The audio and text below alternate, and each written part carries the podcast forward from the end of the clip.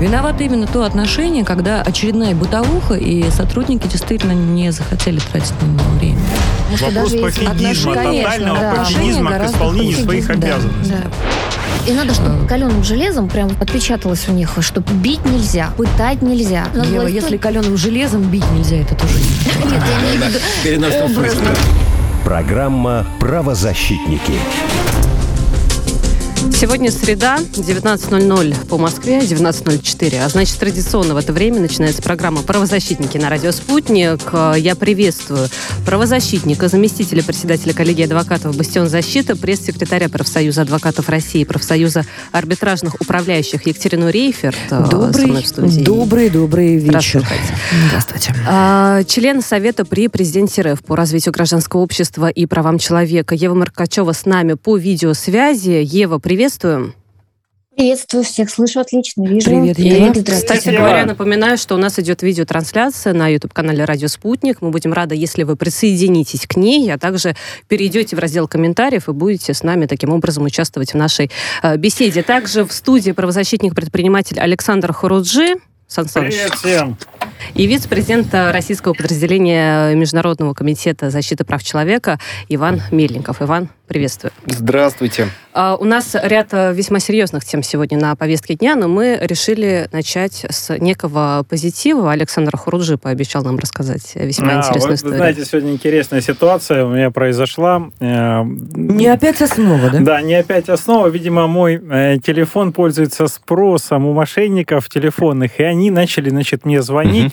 Угу. Я включил, причем на часах. Я не мог переключить, но мне человек повторяет все время, представляется следователем. Я говорю, как, как вас, он, я там Алексей такой-то. Я говорю, еще раз фамилию не расслышал. В общем, повторил мне раз пять.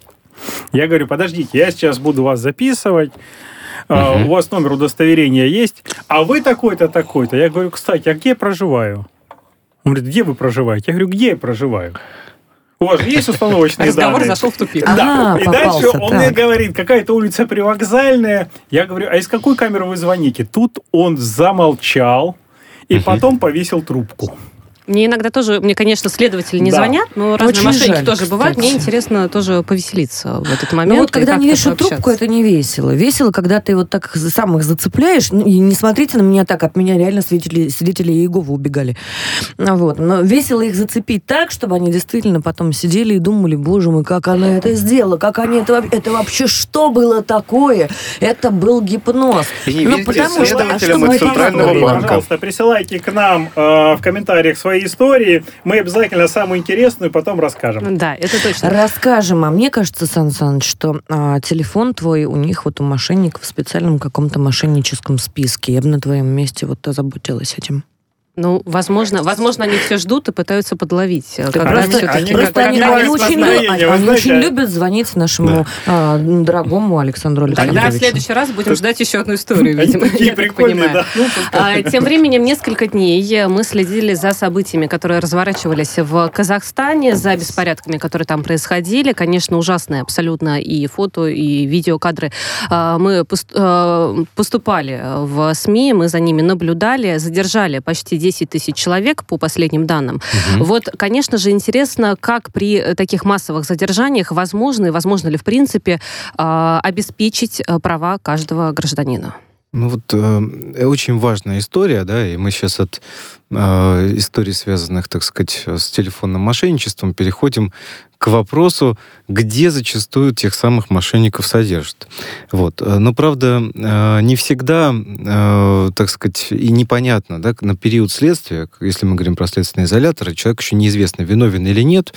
А в случае с массовыми какими-то мероприятиями, с массовыми, э, значит, задержаниями, когда хватают огромное количество людей, зачастую хватают не разбираясь, видят, значит, какое-то количество людей, так, всех, подряд. всех подряд схватим, и это в том числе в Казахстане происходил. Журналистов хватали многих, и неоднократно, да, Россия тоже э, по линии МИДа приходила смешиваться в эту ситуацию. Понятно, что все находятся в ситуации, в состоянии стресса. Но нужно понимать, что все равно соблюдать права задержанных нужно. А, по той причине, что неважно, даже, ну, то есть этот человек, он потенциально еще, во-первых, э, еще неизвестно, виноват он или нет, Да, то есть вы его только взяли, вам еще предстоит разбираться. Но когда человека схватили, уже начинают, значит, там э, мутузить неважно, кто он, что там, э, где-то там мимо проходил, схватить, бить в отдел там, а, а там уже что делать? Что с ним делать? Ведь должны обеспечить его права. Э, есть у каждого гражданина права, да, и понятное дело, что есть там наверняка и мародеры э, вот в этой во всей ситуации. А есть, есть люди, которые да, мимо шли. А есть кто-то, кто мимо а, шел, да. Есть. Но вот вопрос э, в чем? В Москве несмотря на весь тот опыт, который у нас имеется, в том числе и массовых всевозможных э, проведения мероприятий, массовых задержаний и так далее, далеко не всегда, я вам хочу сказать, соблюдаются права граждан. Когда вот такое происходит, потому что скоп, когда огромное количество людей привозят в отдел полиции, они хватаются за голову, не знают, что делать. А когда это происходит, э, знаете, как сказать, на таких эмоциях, сильных эмоциях, да, когда у нас, э, да, в стране объявляют ЧС, в этот момент, значит, там э, армия ну, так заходит это самый главный в город. как раз вопрос, возможно ли обеспечить те самые права? Вот на мой взгляд, это возможно сделать, но не сейчас. Э, мы сейчас с вами видели, э, что в основном эти самые права не, не соблюдались зачастую, да, э, на территории Казахстана. И не будут соблюдаться они на территории других государств. Э, по одной простой причине. Потому что нужно, на мой взгляд, э, систему создавать, которая бы могла помочь правоохранительной системе, в свою очередь, значит, включиться в этот процесс и, соответственно, отмониторить все. Создавать международную такой аналог общественно-наблюдательной комиссии на территории Евразийского экономического Союза хотя бы. То есть, чтобы туда приезжали с разных стран наблюдатели и следили за вот этими вопросами, и чтобы не было перегибов на местах. По поводу такой возможной системы, давайте услышим еще одно мнение. С нами на связи правозащитник Мира Терада. Мира, мы вас приветствуем в нашем эфире. Мира, здравствуй. Здравствуйте. Ну, возможно ли, Мир, по вашему мнению, создание такой системы, которая действительно будет работать, работать исправно и таким образом обеспечивать права всех граждан?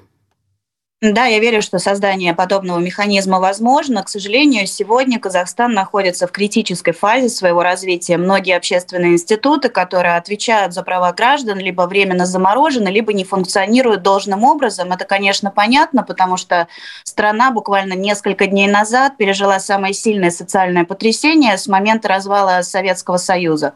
Говоря о судьбах более 8 тысяч а, казахских и иностранных граждан, которые сегодня находятся под арестом а, в связи с протестами, следует иметь в виду, что их положение на данный момент целиком и полностью зависит от э, доброй воли и милости нового казахского правительства. А, поэтому я все-таки думаю, что международным правозащитникам следует более чутко и внимательно реагировать на происходящие события в Казахстане и чаще призывать казахские власти к появлению гуманизма. Мира, а, у, меня, у, меня следует... вопрос, у меня вопрос просто по ходу а, комментария а, твоего вашего. Скажи, пожалуйста, а ты ты считаешь, что международным правозащитным организациям действительно интересно защищать права а, пострадавших в Казахстане? Им это действительно я надо? Я вообще не понимаю, а не если им действительно, понимаю вот вопрос, да, если им действительно надо, почему до сих пор я не вижу там немцев, почему я не вижу там британцев, почему я не вижу там американцев? Где они все? Я говорю немножко... Дело... Да, да, давай, Мира. Я вообще обратила внимание, что средства массовой информации зарубежные начали говорить о, о событиях Казахстана только когда была реакция со стороны России на эти события. Мир, позвольте Поэтому... с вами не согласиться. Я 5 января работала в этот э, день э, в эфире 12 да. часов именно по той причине, что э, все это началось массово. И если сначала с утра мы говорили об экономических э, проблемах в Казахстане, потому что якобы именно рост цен угу. э, на топливо стал поводом для таких э, массовых э, протестов, то под конец вечера мы не могли ответить на вопрос, кто эти люди, которые идут сейчас и громят э, каждое второе государство государственное учреждение э, в том или ином городе? Ну, всегда есть разные люди, давайте мы объективно это посмотрим. Э, у нас даже, э, извините, в одной команде футбольной сколько людей, столько и мнений, да? А если уж говорить про такое массовое какие-то явления, действительно есть люди, которые выходят, и им действительно кому-то нечего есть. И они говорят, они выходят из-за социальной несправедливости, из-за всех тех перегибов, которые были, да? Вот как раз, возможно, вот. и вышли а те, другие... кто был возмущен ростом цен, Казахстана, да. а в итоге попались, а, были арестованы. Ну вот, да, вот такие ведь тоже так, могут такие быть. бывают. А я вот с Мирой соглашусь. Да. Но при этом сейчас, друзья, я говорю про другое. Я говорю про то, что институты эти нужно не то, что где международные правозащитники. Я говорю о том, что нам надо самим создавать эти институты на территории Евразийского экономического союза. Это в силах Российской Федерации, это в силах того же самого Казахстана, это в интересах Иван России и Казахстана. На территории что... Евразийского экономического союза да. я бы, а, знаете что, вот есть фонд Сороса, да, а я бы вот какой-нибудь фонд Велеса бы им создала в ответ с теми же самыми исполнениями. Вот чтобы ему не повадно было, было чем заняться, а то им заняться А можно нечем. вопрос да, по конечно. существу, да. коллеги? Значит, я думаю, что проблему, которую вот мы сейчас видим, 8 тысяч человек для почти системы, 10. да, почти 10, да, сейчас говорят, это достаточно существенное для Казахстана, в общем-то, пополнение, так сказать, следственных изоляторов. То есть, что очевидно нам уже, как людям, которые посещали, когда у нас аналогичные ситуации были, значит, э, у людей были проблемы просто с питьевой водой, с э, помещениями, где они содержатся, то есть не соблюдались нормы по метрам квадратным, у них отсутствовали матрасы, какие вот данные сейчас будут оттуда и дадут ли доступ? Потому что, я напомню, тем, кто не знает, нашим слушателям, ОНК, как вот в России есть общественная наблюдательная комиссия, есть всего в нескольких странах. Вот у меня коллега Иван знает, в каких странах есть, а в Казахстане есть, Иван? А вот в Казахстане я не знаю, чтобы было.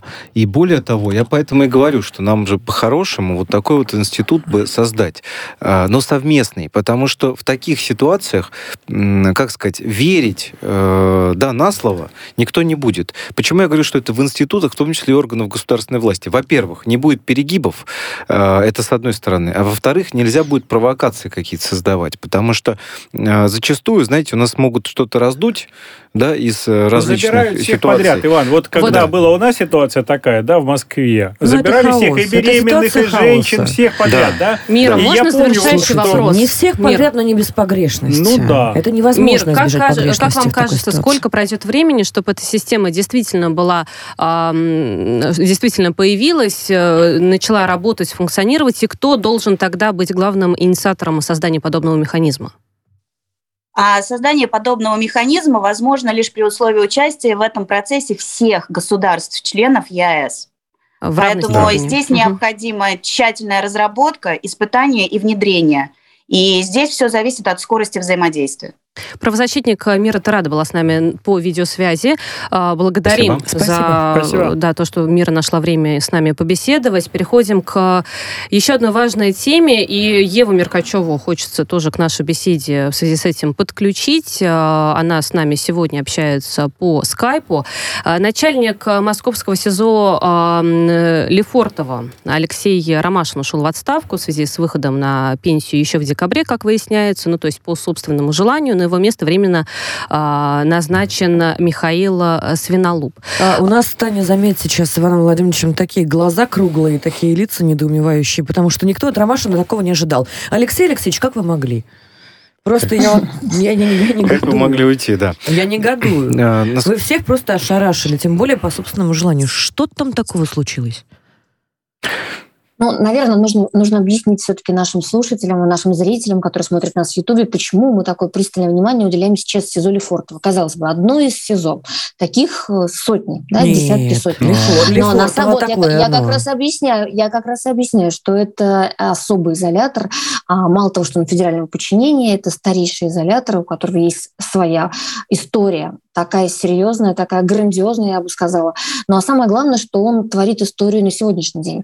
И мы должны знать, э, что именно в этом изоляторе находятся люди, э, совершившие самые, наверное, громкие преступления или обвиняемые по этим преступлениям, да, потому что многие, многие находятся до приговора, но есть те, кто уже осужден. И, Давайте э, скажем хотя бы два имени. Это Сергей ну, Фургал, и это И Иван вот Иван Сафронов. Сафронов. Я извиняюсь, конечно, но Иван содержится именно там. А я хочу добавить, если, да. если мне позволишь, Ева, пожалуйста, я хотел бы добавить то, что на самом деле, это понятно, что сейчас вот мы говорим про такие громкие имена сегодня. Я хочу сказать, что в этом изоляторе, например, содержались э, Солженицын, и Зоя Федорова. Да, был такой. Например. И туда именно привезли членов ГКЧП в свое время, да, то есть министров наших э, очень известных, в том числе и Крючкова даже туда, бывшего руководителя КГБ привозили. Да, не будем перечислять всех, потому что там все звездные фамилии. У нас в России два самых главных вип-изолятора. Это Лефортово и Матросская тишина. Но если Матросская тишина в принципе... Кремлевский централ. Кремлевский, ну, Кремлевский централ, централ да, 1, да. да. Но ну, смотрите, если Матросская тишина в принципе адаптирована, потому что там больничка, там вот много кто все делал, Шакро там и так далее. Кстати, вот знаменитый знаменитый рэпер Андрей Кит до того, как стать, э, значит, битмейкером группы 2517, был там а, сотрудником. Ему Шакрова молодой подарил кроссовки. В этом матросское тишине. Легенда есть у этих мест. Лефортово — это другая история. Лефортово все-таки это история тяжелая, эмоционально, морально, потому что все заключенные, которые оказывались там когда-либо, выходили, ну и уезжали оттуда. Не выходили, а уезжали. Переезжали скорее. С впечатлением, как будто они побывали в аду. Это вот именно то впечатление, ну, впечатление, да, впечатление именно вот а, такой тяжелой исторической ретроспективы, именно тяжелой в первую очередь морально. Какие специальные условия? Ну, на самом деле впечатление Впечатление разное от этого изолятора, но, тем не менее, мы должны все-таки вернуться к тому, что в изоляторе были и до сих пор находятся одни из э, самых громких имен, в том числе все губернаторы прошли. Да. Вот те, которые были арестованы, они были именно в Лефортово. Это губернатор и э, Кировской области, это губернатор, э, ну, на самом деле их, правда, очень много. Да, Коми, потом Республика Мариэл. Я сейчас вспоминаю просто огромное количество. Вот у меня прямо перед глазами ну, проходит. Ну, почему, и мы понимаем... Еще а, министров, я помню, там господин Улюкаев тоже. Ну, Абызов там сейчас находится. Нет, Улюкаев был... Улюкаев сидел там. Да. Абызов Не, тоже он там в, Как раз он в, в Кремлевском централе Улюкаев сидел, а Абызов, да. Вот Абызов, Абызов там Он до сих пор Абызов, точно. Да. да. Мне кажется, главный здесь вопрос, что изменится в связи с э, приходом нового человека, и что мы знаем о новом человеке. Давайте, Ев, вот об этом поподробнее. Да, и что мы знаем? Во-первых, давайте подведем итоги, что, что было в, день, в бытности Ромашина. Почему да, и почему мы сейчас о Ромаше не говорим? Потому что, на самом деле, он, получается, почти 7 лет был начальником. За это время в СИЗО Лефортово была, наконец, проведена горячая вода. А были и ужесточения. Я не думаю, что они исходили от него, скорее всего, от общей политики. в частности, вот как раз в бытность Ромашина членам ОНК запретили общаться с заключенными в камерах. Нам, нам их выводили в специальное помещение. В бытность, опять же, Ромашина нам запретили говорить вообще на какие бы то ни было темы, э, не касающиеся там матрасов, да, там питания и так далее. А, ну, и много было всяких э, вещей, которые у нас вызывали сомнения. И тем не менее, сам Ромашин э, очень часто ну, проявлял, скажем так, человечность, как нам казалось. Вот буквально перед эфиром один из членов ОНК вспомнил историю, когда он пронес огромную корзину яблок губернатору Кировской области Никите Белых. Был, и Ромашин да, разрешил. Он все это, да, все это дело оформили, на самом деле, и яблоки попали в камеру. Сейчас, я думаю, наверное, это даже сложно себе представить. Так вот, место ну, Ромашина занял почему человек, же? Алексей который... Алексеевич пару раз даже мне звонил как вот узнать просто про самочувствие, например. То есть, действительно, человеческий подход ему был далеко не чужд. С нами на связи адвокат, бывший следователь Место... по особо важным делам. Сейчас, Ев, я представлю, и мы уже, мне кажется, да. сможем да, еще одно мнение услышать, Продолжим. вопросы задать. Да. да. Следователь по особо важным делам э, Следственного комитета при, э, при э, прокуратуре РФ Андрей Гревцов. Андрей Андреевич, здравствуйте. Здравствуйте. Здравствуйте. Да, Ев, передаю Андрей, тогда слово. Андрей, вот сразу тогда к делу. С праздником. Да. Если можно, сразу к делу. Вот а, с праздником. Спасибо. Как ты думаешь, что изменится? Изменится ли вообще? И то, что сейчас на место начальника и опака начальника СИЗО пришел человек, который был следователем в Следственном департаменте ФСБ России и вел самые громкие дела, в том числе по шпионажу, по госизмене. Это означает, что сам изолятор еще более будет таким, ну, я не знаю, придатком следствия. Или же на самом деле ничего не изменится, и все как было, так и остается остается? Я думаю, что глобально ничего не изменится, потому что вообще в целом в нашей системе э, личности редко что, на что-то влияет. Я, насколько так, я не очень хорошо знаю биографию Ромашина. По-моему, он тоже выходит из следствия ФСБ, вот если я не если я не путаю. И вообще мне вот я прям почти уверен почему-то. Mm-hmm. И вообще в целом, насколько я понимаю, руководителем этого изолятора всегда назначался человек, плотно ассоциировавшийся с Федеральной службой безопасности и длительное время там работавший. Поэтому это изолятор э, Федеральной службы безопасности, как э, решала Федеральная служба безопасности свои задачи в этом изоляторе, так и будет решать. И, ну, собственно, не знаю, может быть, как-то э, более мягко станет новый начальник общаться с, с член, членами УНК и, адвокатами, или наоборот. А можно не, уточнить у вас, как у адвоката, насколько серьезная проблема сейчас э, посещения подзащитных? Потому что вот все, кого я посещал за последние там два месяца, я часто бываю в Лефортово, и жаловались на то, что не всегда могут адвокаты попасть. Вот мне бы хотелось ваше мнение. Александр, можно я продолжу э, ваш вопрос? Уважаемый Сан Саныч, исторически вообще а, про Лефорта выходили легенды, вот про ту, вот эту вот тяжелую железную дверь, потому что до того, как самоорганизовался, благодаря одному единственному человеку, который около Лефорта вот это просто взял и сделал, он, кстати, бывший заключенный, так на всякий случай.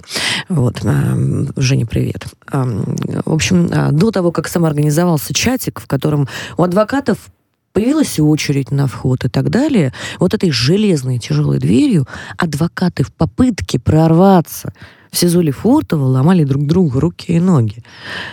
История с входом это не, не два месяца, Сан Саныч, это действительно это да, многолетняя история. А, просто она так немножко цивилизовалась, и я вот а, очень долго ждала, например, может быть, и для адвокатов несчастных, которые там действительно по 8 часов а, сидят в этом предбанничке, а, образуется, наконец, какой-нибудь кофейный аппарат хотя бы, или бутербродное, чтобы они там Андрей ну, Андреевич, хоть, хоть как-то существовали, да.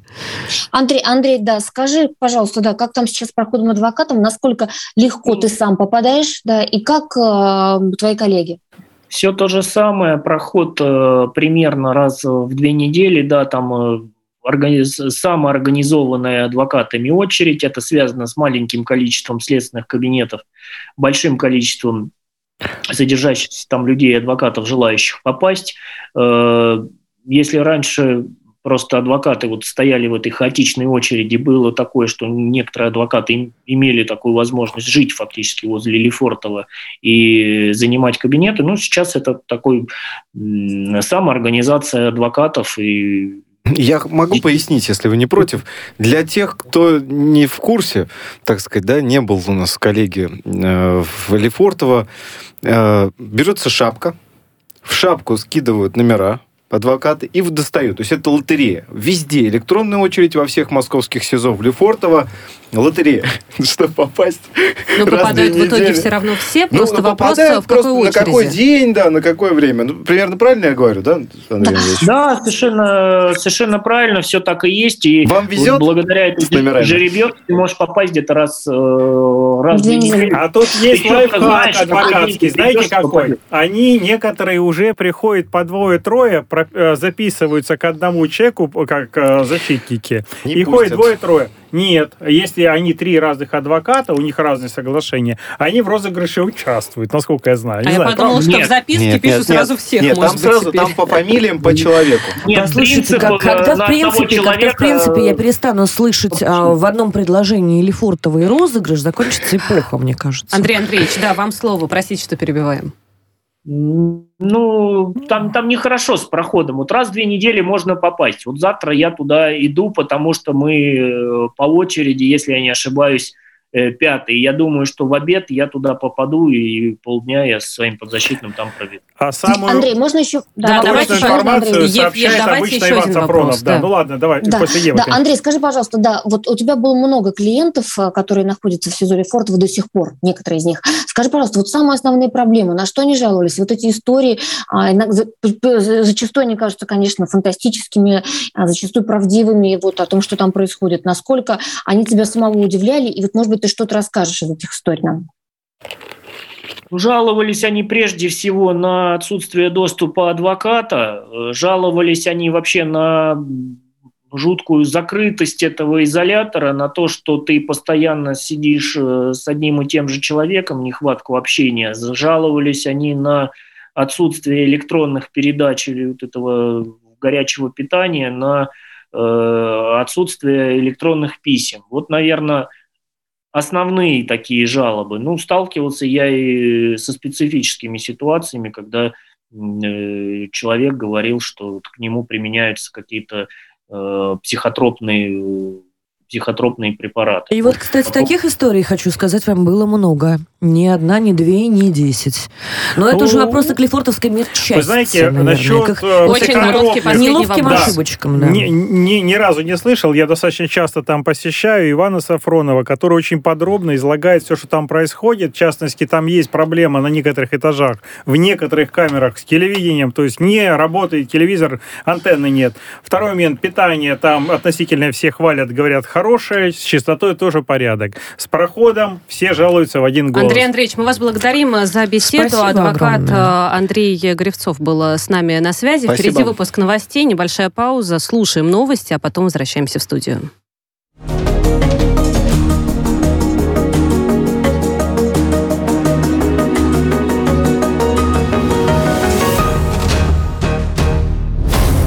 Правозащитники. Радио «Спутник». Новости. Студии Ольга Дубровина. Здравствуйте. Все предложения Москвы доведены до Совета России-НАТО и находятся на столе переговоров, сообщили в Минобороны России.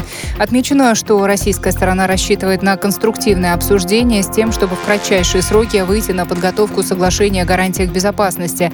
Игнорирование российских инициатив по деэскалации создает предпосылки возникновения инцидентов и конфликтов и подрывает основы безопасности, отмечает Минобороны по итогам заседания Совета России-НАТО в Брюсселе. Заявление по итогам переговоров сделал и российский МИД. Как сообщил замглавы ведомства Александр Грушко, НАТО по-прежнему настроено на сдерживание России. У сторон вообще нет объединяющей позитивной повестки дня.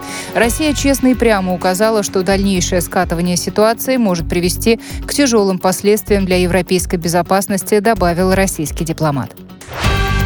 Восемь полицейских пострадали в ходе антиковидных протестов в болгарской столице Софии. Беспорядки начались, когда участники акции попытались проникнуть в здание Народного собрания. По данным СМИ, всем пострадавшим оказана медицинская помощь. В манифестации против так называемых зеленых сертификатов приняли участие тысячи людей из разных городов страны, прибывшие в столицу на автобусах. Сейчас митингующие направились к зданию Минздрава.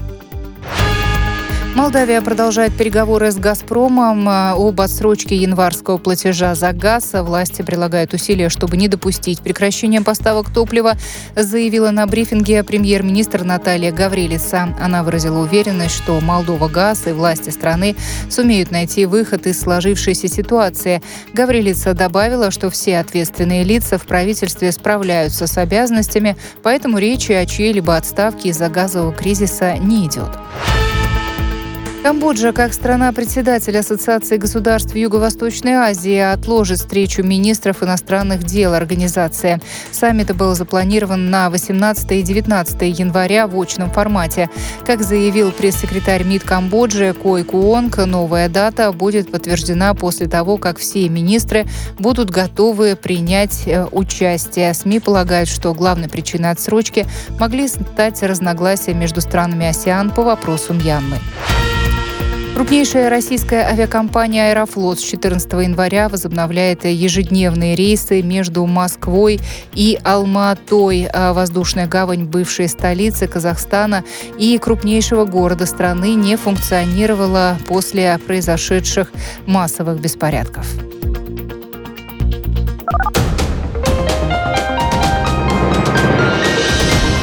Следующий выпуск новостей на радио «Спутник» через полчаса.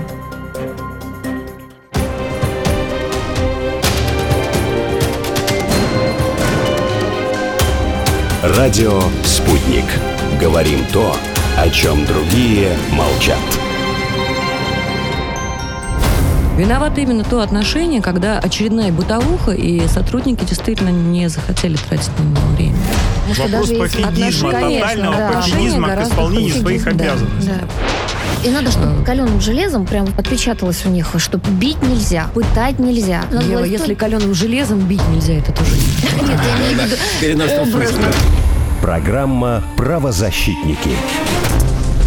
Программа «Правозащитники» продолжается. В эфире «Радио Спутник». Напомню, у нас есть видеотрансляция на YouTube-канале «Радио Спутник». Будем рады вашим комментариям и таким образом участию э, в нашей беседе. В студии Екатерина Рейферт. Ева Меркачева, к сожалению, покинула нас временно. Она была по видеосвязи, есть дела, поэтому вынуждены были отпустить. Александр Хуруджи также напротив меня и рядом со мной Иван Мельников. Еще раз всех приветствую. Здравствуйте. Здравствуйте.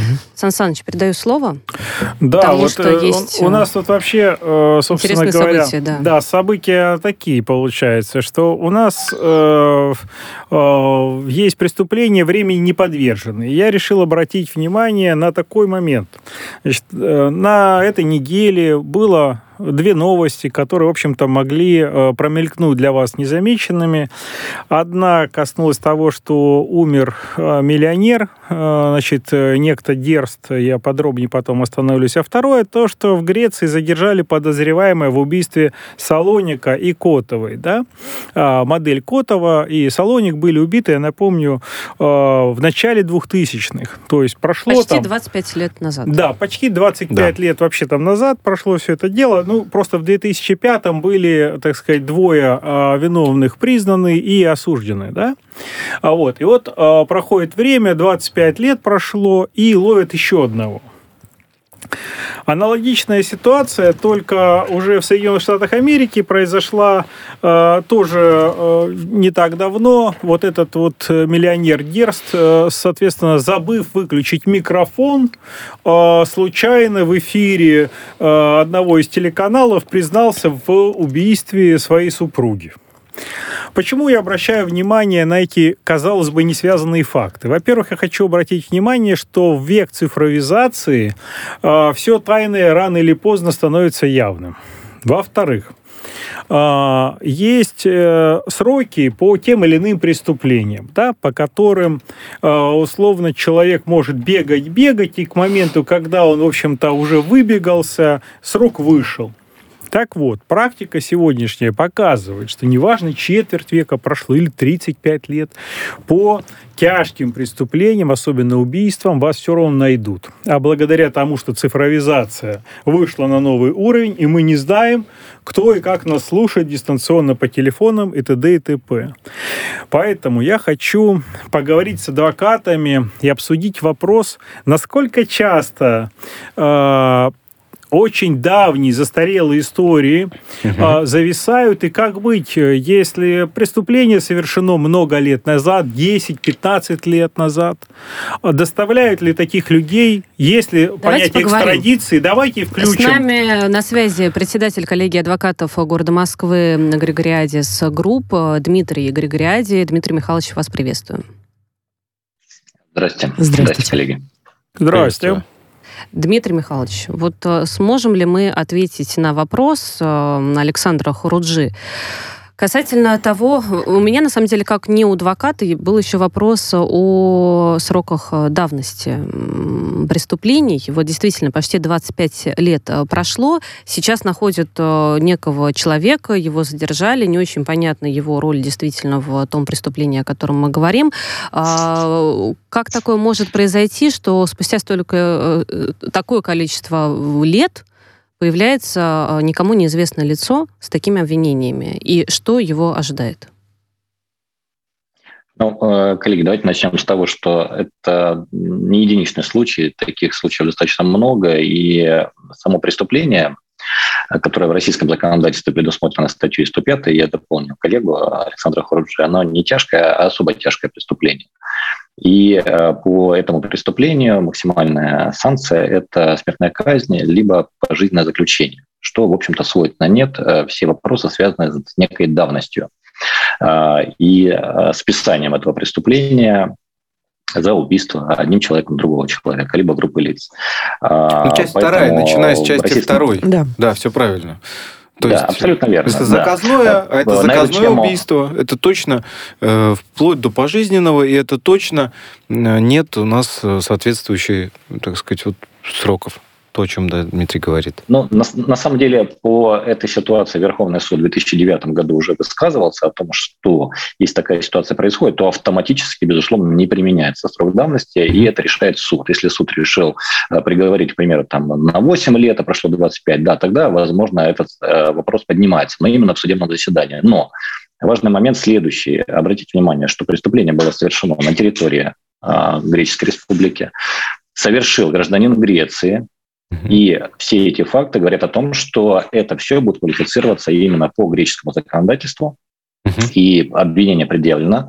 А, уже. И я знаю э, греческое законодательство, там также а, убийство э, с отягчающими обстоятельствами а, предусматривает э, пожизненную санкцию, пожизненное заключение под стражу и, соответственно, изоляцию человека э, в соответствующих местах. Татьяна Поэтому... вот в студии улыбается. Мы не случайно обратились за комментарием к Дмитрию Григоряне. Да, да. Вот, поэтому отношение к Греции он э, явно имеет. Как я очень маленькая, а он чуть побольше. Да, Дмитрий, продолжай, извини, перебил. А, очень интересно, кстати, вот и Дмитрий, законодательство он да. знает, и греческое. По срокам, хорошо, по срокам давности, вот как раз в Греции. Это, это очень важная деталь. Вот я вам хочу сказать, действительно, что расследование-то у нас по сути будет производить Греция. Понятно, что Россия будет запрашивать, э, пытаться и так далее, но все-таки, скорее всего, поддержу, что рассмотрение будет именно в Греции относительно этого дела.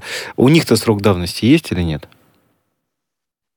А, по, так же, как и по а, российскому законодательству, у них, а, либо, можно сказать, у нас, потому что я тоже гражданин Греции, да, да. предусмотрено пожизненное наказание угу. за убийства с техчающими обстоятельствами, это либо группа лиц, либо с особой жестокостью, а мы знаем, что Котова да. была расчленена. Так что получилось, что когда я учился на юрфаке, я диплом писал бы по этой ситуации.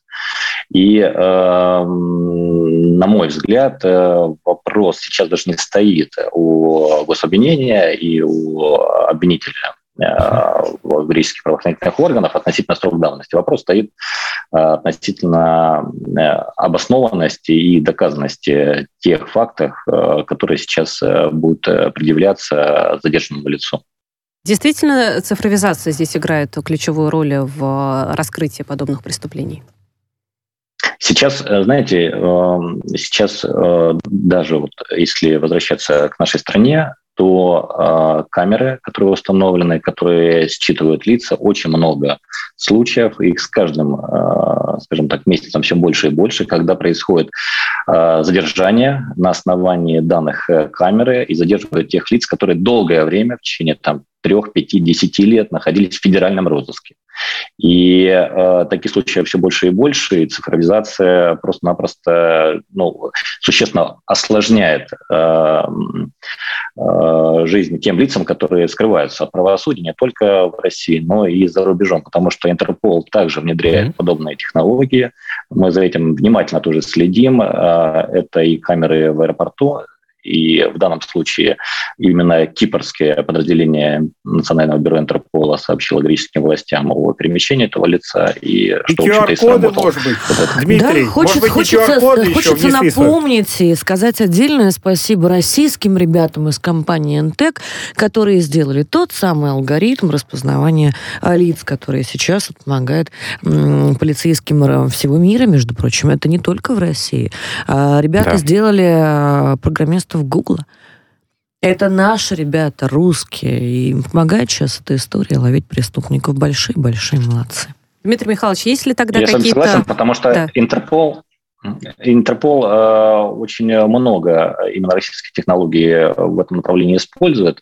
Об этом много пишется в СМИ, это особый предмет гордости. Но, тем не менее, людей стали ловить чаще. И в России, в том числе тех лиц, которые длительное время находились в федеральном розыске. Удобно. И как-то, знаете, даже не вспоминаются вот те вот а, странные тезисы, возмущенные, да, о том, что, мол, наши лица будут видеть эти люди и узнают Сейчас наши э, какие-то персональные можно заметить, и ничего и вы знаете, уже. И как-то да, и как-то вот все поняли, что вообще-то это полезно. И вот эти вот э, три а, с половиной непонятных а, человека истеричных, которые пытались насадить все-таки какое-то оппонирование, оп- оппозицию да, а, технологическому прогрессу, они куда-то делись. Дмитрий Михайлович, есть ли какие-то прогнозы, какая-то статистика, что в ближайшие там, 10 лет, допустим, появится еще энное количество новых лиц, которые замешаны в тех или иных преступлениях, которые были совершены достаточно давно, благодаря в том числе цифровизации? А, ну, э, знаете, я вот э, как еще общественный омбудсмен по федеральному международному розыску, экстрадициям и депортациям, мы э, о таких ситуациях слышим постоянно, каждую неделю, что кого-то задерживают. И преступление достаточно длительное, там 10-15 лет. То есть это, ну, может быть, вас удивляет, но вот нас это нисколько не удивляет, потому что это такой конвейер. Угу. То есть это ежедневно. И самое главное, это на что, практика. Э, да. Дмитрий, я бы вот, наверное, дополнил, если что, поправь меня. Насколько я понимаю, если э, один-два человека из группы задержаны, один скрылся, что у нас часто бывает, да, происходит ситуация, что в отношении того, кто скрылся, независимо куда он и когда убежал, а, все эти сроки, их течение приостанавливается. То есть с момента, как только его поймали где-то в какой-то стране, да, в розыске человек находится, вот с этого момента они у него э, заново начинают э, течь, да? Правильно я понимаю? Чтобы люди да, не бегали, мы должны как-то донести. Да, вы... да. Вы абсолютно правы, и я хотел обратить внимание на следующее, что даже по малозначительным преступлениям, где там санкция до трех лет, ну, условно, там, человек мешок картошки украл, но он скрылся, да, тогда следователи приостанавливают дело за розыском, и с момента, когда он приостановил за розыском, срок давности не исчисляется. То есть человек через 50 лет объявится, и его за этот мешок картошки э, посадят, и либо возобновят производство, предъявят обвинение, и будет по всей строгости, значит, А нечего, нечего, потому нечего. что... Дмитрий Михайлович, благодарим за ответы на наши вопросы. Председатель коллегии Спасибо. адвокатов э, города Москвы Grigoriadis Group Дмитрий Григориади был с нами на связи. Дмитрий, спасибо. Остается еще одна важная тема, которую мы не можем обойти страной. В Костроме хотят создать организацию по профилактике насилия над детьми. Предпосылкой этому послужила ужасная абсолютно трагедия с убийством пятилетней Вероники Николаевой. К сожалению, не первый подобный случай, не только в Костроме. Такое. Очень тяжелый ну, коллеги, коллеги, я до эфира вам говорила, что я вот эту тему на самом деле э, ожидала. Я ожидала ее, наверное, где-то года два. По одной простой причине, потому что я уже рассказывала в эфирах не раз, а как, например, мне пишут подписчики, там, телеграм-канал моего, директ, да, пишут ну, директ Инстаграма, что, мол, у меня вот, например, есть подозрение, что я переписываюсь с педофилом, что мне делать? И я понимаю, что скажи сейчас человеку, звони 112, он угу. мне же после этого через там какое-то время напишет, эх, ты, правозащитница, куда ты меня послала? И ничего там вот не сделали, ничего не получилось, потому что нет отдельного ресурса до сих пор. Сколько потерянных детей. Как, как, раз хотела Сколько сказать, мы, очень Таня, жаль, что происходят такие год, трагедии. Подожди, для мы того, весь чтобы это год было. об этом рассказываем. Но когда мне пишут люди с вопросом, куда мне бежать? Вот, пожалуйста, педофил, ловите. Вот я, я сам приведу его. Я не могу сказать ему, звони по этому телефону, я не могу дать ему конкретный адрес. Я даю конкретные просто а, данные, просто вот э, телефоны, чаты определенных сотрудников. Слушай, а нету какого-то Где движения я, я, я могу антипедофил, что-нибудь вот такое? Смотри, вот, я, не знаю, я даю просто никнеймы сотрудников, где да. я могу поручиться, что вот эти конкретные, честные, правильные офицеры до вечера ситуацию отработают, она будет закрыта. Чтобы человек потом не пришел и не сказал мне же, ну и что ты нам рассказываешь с экрана? Опа! А там ничего не сделали. Но это вот это моя рекомендация как публичной персоны, да, это моя вот какая-то такая личная ответственность. Большая беда в том, что до сих пор почему-то наше государство не удосужилось, несмотря на все наши просьбы, несмотря на все эти беды, эти катастрофы, почему-то ни один громогласный депутат Почему-то ни один общественный деятель не взял на себя непосредственную прямую ответственность за создание даже отдельной телефонной линии. Уважаемые господа силовики, я прекрасно понимаю, что вот наша программа, а, вы ее слушаете, вы ее смотрите. Я знаю, что мы а, вызываем повышенное внимание и в Генеральной прокуратуре, и в Следственном комитете. И а, да, кстати, вот я хочу передать а, привет всем тем фамилиям, которые мы регулярно упоминаем и к которым обращаемся из эфира. Ну, пожалуйста, ну возьмите вы уже на себя это. Выделите, пожалуйста, четырех сотрудников, которые будут принимать эти заявки. Больше не нужно. Технологически это можно уже давным-давно делать через мульти. Я думаю, что Яндекс вам поможет, и все остальные и сервисы, которые в состоянии нет, промониторить нет, и Саша, выяснить, это дело там. не Яндекса. Хотя ты знаешь, нет, ну вот с другой стороны, с другой стороны, вот и Яндекс, и а, распознавание лиц в данном случае, это наша коллективная совместная беда. Да, но ответственность должен нести не Яндекс. Да нет, нет, я говорю использовать инструменты, потому что они знают все. Это должны всех. быть правоохранители. Давайте здесь услышим же, еще одно мнение. Да, да. Давайте мы да. немножечко расшифруем, а потом услышим мнение. Вот смотрите, здесь же мы говорим о чем? Мы говорим о гражданской инициативе, по сути. А, мы все помним а, господина Марцинкевича, к которому мы можем как угодно относиться, но он оставил после себя память об том движении, которое вспоминали, а, наверное, вот все люди, которые так или иначе обращались ко мне с вопросом, а, по какому телефону мне звонить. С этим mm-hmm. спорить было бы странно, ну и бессмысленно, да, это, это правда, потому что а, на текущий момент, вот после трагедии с убийством пятилетней девочки Вероники Николаевой в Костроме, а я напомню, а, она была убита педофилом-рецидивистом и его любовником. Это вот, вот так, пожалуйста. Посмотрите, Куда звонить? Отдельные телефонные линии. Да вы с ума сошли. Мы в барабаны бьем уже год. Мы, вот лично мы. А правозащитное сообщество бьет в барабаны уже пять лет. Чем вы там заняты? По информации учредителей организации «Нет детскому насилию» будет зарегистрировано в январе 2022 года. Ее членами станут костромичи, с активной жизненной позиции. Костромичи, браво. И я за вас болею, ребята. И а, на самом деле все мои, вот личные мои контакты, контакты в открытом доступе. Если вам нужна, ребят, какая-то помощь будет, я всегда просто готова в любое время суток ее оказать. Полковник а... МВД в отставке Алексей Трифонов с нами на связи. Алексей, мы вас приветствуем. А, что нужно сделать, чтобы не только в Костроме, было, была подобная организация. Алексей, добрый вечер. Добрый вечер. Добрый вечер. И я, наверное, дополню чуть-чуть вопрос с учетом того, что организация, это люди просто, граждане, которые будут искать э, людей в социальных сетях, а, а, будут строить предположения, вынашивают ли они преступные намерения в отношении детей. И после этого передавать информацию в правоохранительные органы. То есть мы здесь имеем дело с моделью как раз-таки передачи вот этого вот пакета данных. Эм, ожидать ли нам создания в правоохранительной системе наконец-то таки отдельных каких-то ресурсов для конкретной работы по этому сегменту? Да, Алексей, добрый вечер. Да. А, давайте по поводу общественной организации переговорим для начала, да, потом по ресурсам МВД.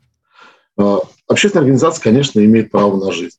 Так же, как и любой гражданин Российской Федерации может э, выявить э, признаки педофилии в интернете, отправить э, заявление, приложить скриншоты, ссылки, все прочее на официальный сайт МВД. Соответственно, это заявление официально зарегистрируется и уже пойдет в работу в оперативные подразделения, подразделения, которые непосредственно занимаются преступлением против личности и половой неприкосновенности, в том числе несовершеннолетних.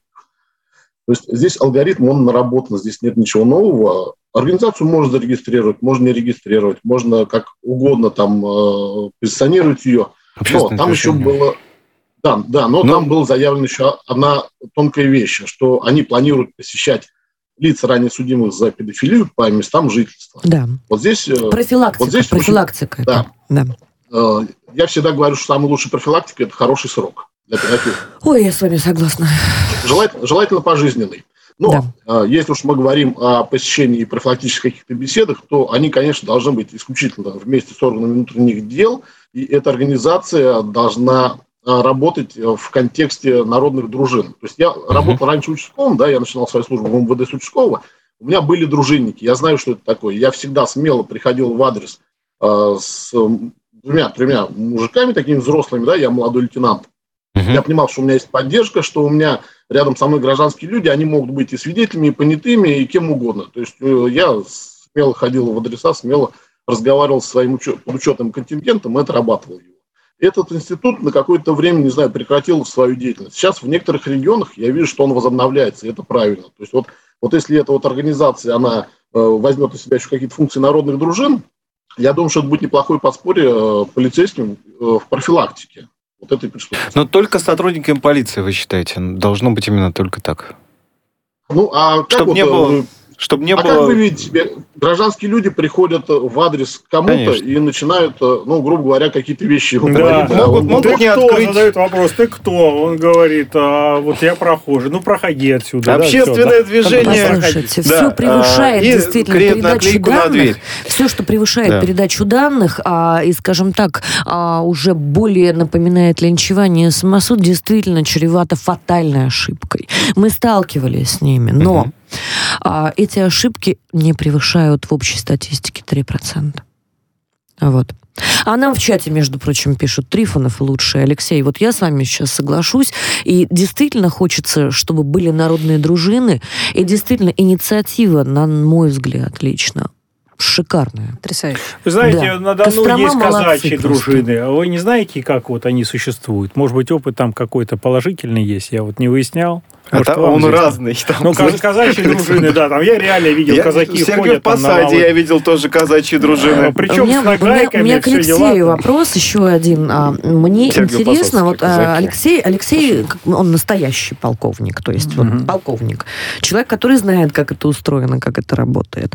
И а, мне интересно, а, Алексей, скажите, вот это взаимодействие гражданских и полицейских, вот здесь у меня знак вопроса, и я, конечно, испытываю надежду на то, что эта коммуникация может сра- сра- срастись в хорошую эффективную связку. Насколько это реально, вот я хочу от вас услышать. А, уточните, вот вы имеете в виду э, коммуникации какие? То есть у нас Вот что коммуникацию гражданских.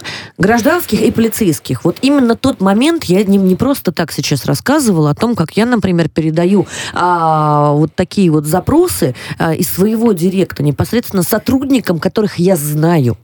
То есть я знаю, что они это не бросят, что это не потонет, не забуксует, не потеряется где-то в системе и так далее. Где я могу, как а, лицо, к которому обратились, быть спокойно за то, что это не потеряется, условно говоря. А вот мне интересно, а, ну, вот той же самой Костроме есть активные граждане, которые вот они идут к полицейским, да, общественное движение, говорят, ребят, мы нашли вот банду педофилов. И в этом месте должна, должно случиться волшебство коммуникации, да. Для того, чтобы это действительно было партнерство, и общественное движение стало подспорьем. Чтобы не отписались, как обычно. Потому Да. что чаще всего просто отписываются. И- Давайте будем и честными. это тоже входит Я в мой отправляю, вопрос. кстати, у нас, участковым. у нас две минутки есть, я просто хочу услышать ваше мнение, будет ли это работать Ну, изнутри. смотрите, все зависит всегда от фактуры. То есть, если вот э, сотрудник видит, что есть фактура, есть перспектива и прочее, да, он, он доработает, он всегда возьмет, будет вгрызаться зубами. Ну, по крайней мере, я по себе сужу, да, я оперативником поработал очень много лет, и Мгм. для нас было счастье поймать какого-то негодяя и посадить его в тюрьму. Ну, просто немножко очистить его улицы города от э, разного рода негодяев. Всех абсолютно. Там убийств, кра- крадунов, там, грабежей, без разницы, педофилов. То есть, абсолютно без разницы. И здесь я больше чем уверен, что у оперативников такая задача стоит. Э, То есть э, чем больше они посадят, тем меньше им будет работы, соответственно. Хотя меньше в наше время работы вряд ли уже будет. Алексей, а может быть, это Э, связано, повезло или не повезло, к какому сотруднику вы пришли? Вот кто был в отделении? Потому что все по-разному выполняют свои Да, обязанности. соглашусь. Алексей, еще можно, раз. э, ваше мнение можно услышать? Играет ли здесь э, ключевую роль то, кто в этот момент находится в отделении? Какой сотрудник и как он выполняет свои обязанности? Нет, не надо, не обязательно ходить в отделение. Есть сайт МВД, куда можно написать. Есть, у нас сейчас коммуникации э, достаточно хорошие. Есть телефоны доверия в каждом регионе, куда можно позвонить, вашу заявку зарегистрируют и обязательно дадут на нее ответ, то есть она обязательно будет отработана. Можно подать заявление по телефону через службу 02 или 112. Можно прийти, вы придете, в любом случае вы будете разговаривать с дежурным оперативником, либо с дежурным э, по территориальному отделу органов внутренних дел. То есть он обязан принять заявление, он не может его не принять. Это Это, это его обязанность. Вот мы каждый эфир какие-то лайфхаки даем. Вот смотрите, каждый раз, когда коллеги, вот... Коллеги, а, дорогие, смотрите, простите, как пожалуйста. Быть, нам, если вот нам пишут в чат увидели? сейчас да, вот, вот интересную как? вещь. Не с воздуха насильники берутся, и что же вы на полицейских все возлагаете, зрите в корень. Ну, конечно же, техническое исполнение – это часть только, это да, и в корень зрим. И очень бы хотелось сказать, ребята, Кострома, вы просто большущие молодцы. Вот я хочу, чтобы этого было больше. Алексей, мы вас благодарим за беседу. Спасибо. Полковник МВД в отставке Спасибо. Алексей Трифонов был с нами на связи. Действительно, в Костроме большие молодцы. Главное, чтобы поддержали, чтобы эта идея дошла до реализации, Коллеги, а не просто а повис, мы, а мы скрестим пальцы за костромских правоохранителей. И вот дай да. бог, чтобы действительно граждане были подспорьем и это действительно работает. Я в это верю, я верю в эту идею. Я хочу, чтобы она работала. Она очень-очень нужна. И э, дело в том, что если это приведет к образованию отдельной структуры а в каждом регионе, в каждом районе, который отвечает за конкретно сегмент а, работы с а, педофилами и угрозой вот этой вот, это, конечно, будет просто... Программа. «Правозащитники» была в эфире «Радио Спутник». Всем спасибо. Спасибо. спасибо.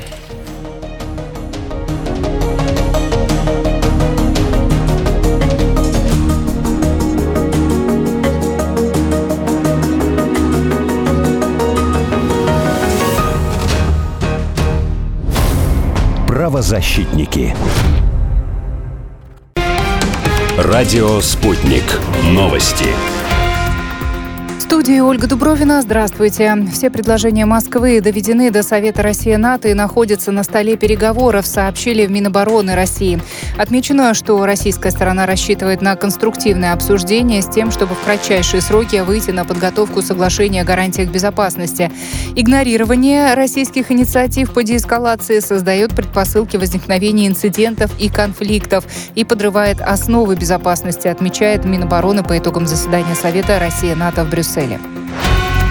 Заявление по итогам переговоров сделал и российский МИД. Как сообщил замглавы ведомства Александр Грушко, НАТО по-прежнему настроено на сдерживание России. У сторон вообще нет объединяющей позитивной повестки дня. Россия честно и прямо указала, что дальнейшее скатывание ситуации может привести к тяжелым последствиям для европейской безопасности, добавил российский дипломат. Восемь полицейских пострадали в ходе антиковидных протестов в болгарской столице Софии. Беспорядки начались, когда участники акции попытались проникнуть в здание Народного собрания. По данным СМИ, всем пострадавшим оказана медицинская помощь. В манифестации против так называемых зеленых сертификатов приняли участие тысячи людей из разных городов страны, прибывшие в столицу на автобусах. Сейчас митингующие направились к зданию Минздрава. Молдавия продолжает переговоры с «Газпромом» э, об отсрочке январского платежа за газ. Власти прилагают усилия, чтобы не допустить прекращения поставок топлива, заявила на брифинге премьер-министр Наталья Гаврилица. Она выразила уверенность, что Молдова газ и власти страны сумеют найти выход из сложившейся ситуации. Гаврилица добавила, что все ответственные лица в правительстве справляются с обязанностями, поэтому речи о чьей-либо отставке из-за газового кризиса не идет. Камбоджа, как страна-председатель Ассоциации государств Юго-Восточной Азии, отложит встречу министров иностранных дел организации. Саммит был запланирован на 18 и 19 января в очном формате. Как заявил пресс-секретарь МИД Камбоджи Кой Куонг, новая дата будет подтверждена после того, как все министры будут готовы принять э, участие. СМИ полагают, что главной причиной отсрочки могли стать разногласия между странами АСИАН по вопросу Мьянмы. Крупнейшая российская авиакомпания «Аэрофлот» с 14 января возобновляет ежедневные рейсы между Москвой и Алматой, а воздушная гавань бывшей столицы Казахстана и крупнейшего города страны не функционировала после произошедших массовых беспорядков.